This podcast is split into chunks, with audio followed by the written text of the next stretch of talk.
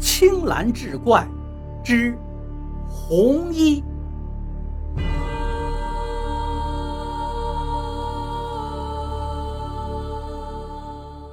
才二十来岁呀，刚长大的女娃就这么死了，就是因为一件衣服。哎呀，真是可惜呀！王师傅对着一具棺材感叹着。他给这家死去的姑娘来漆棺材，虽然年轻横死的人的棺材并不怎么在意，不会描龙画凤，但王师傅还是尽心尽力的用好土漆认认真真的漆了棺材。有个靠在砖窑上拉砖为生的司机，一周前吃过了早饭，准备去砖窑上拉砖，刚把车发动起来，就突然感觉心慌的不行。似乎有什么不好的事情要发生，他就跟自己老婆说了，说今天不想出车了，心里慌得很，总觉得有事儿要发生。老婆一听这话，还以为他想偷懒，对他是骂骂咧咧，说他好吃懒做什么的，娃上学又贵，钱又难挣，你不去干活，你是想死啊？非让他去砖窑上继续干活，他没办法，自己只是心慌，又不是真的有什么事儿，于是就开着车出去了。一路上越开越觉得不对劲儿，总感觉心里慌乱，心里就跟猫挠似的，弄得他是胆战心惊。当车开到镇上的时候，已经是满身大汗了。他心想：算了，今天是有点邪门啊，这不敢再走了。就在前边路边的饭馆吃了个饭，等好了再说吧。于是熄了火，进了自己常去的那家饭馆。因为跟老板很熟悉，老板就问他。怎么这个时候来吃饭呀？这才九点呀！他就给老板说了自己开车心慌的事情。老板说：“那你这人不太好，你去里边床上歇一下吧，等人好了再出去干活。”他躺在饭馆老板的床上，眯着眼睛，心里想着：今天这是怎么了？他娘的，这一天钱又没了，先睡个觉再说吧。睡得迷迷瞪瞪中，就感觉有人叫他，他还以为是老板叫他睁眼一看。是个不认识的老汉，还以为这是老板家的什么亲戚，他就问老汉叔：“有事儿啊？”你娃还叫我老汉叔呢，你得喊我爷。这个老汉有点倚老卖老，他一听这话，感觉自己今天真是倒霉透了。自己都快五十的人了，这个七十来岁的老汉让自己管他叫爷，叫他老汉叔就不错了。于是他也很生气，我喊你个锤子爷呀！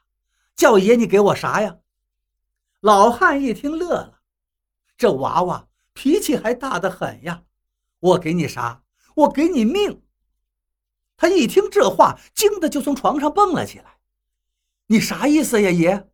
哎，你看这改口改得很快，知道害怕了吧？娃娃家不要脾气那么大。老汉乐呵呵地说道：“爷，您坐。这、这、这、这到底是怎么回事啊？”他知道今天是遇上怪事了，心想：说不定这个老汉是个高人呢。叫爷就叫爷吧，又不损失什么。你是那个谁谁？你爷是不是那个谁谁谁？老汉问道。“嗯，是啊，你认得我爷呀？”他很奇怪地问道。是啊，我认识你爷的时候，你爷还不到二十呢。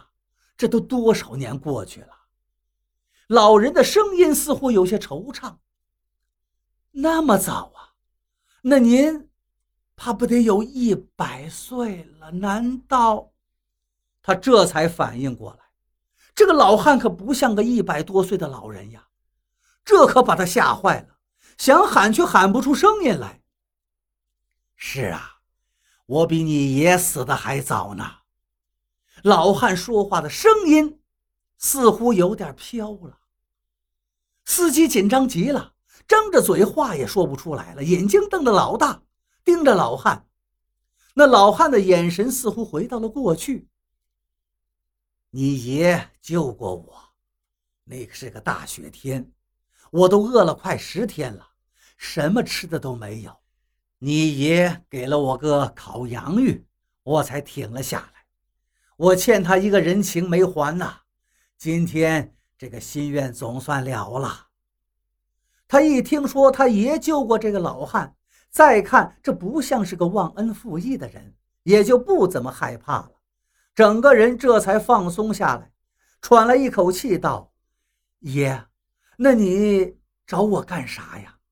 他心里别扭的很，跟一个鬼叫爷，估计也没谁了。老汉看着他，脸色逐渐严肃起来。你记着啊，后晌去砖窑的时候。经过第一个十字路口，你会遇见一个穿红色衣服的女娃。无论多少钱，你一定得把她的大红衣服买下来。要是她不卖，你就是抢也得把衣服抢了。不过你要记着给钱，然后把衣服放到地上，开车压，直接开走，千万别再去捡衣服。你记住。要不然你这一辈子就完了。他一听这话就急了，正要再仔细的询问老汉，突然听到饭馆老板喊他：“吃饭了，你都睡了一个晌午了。”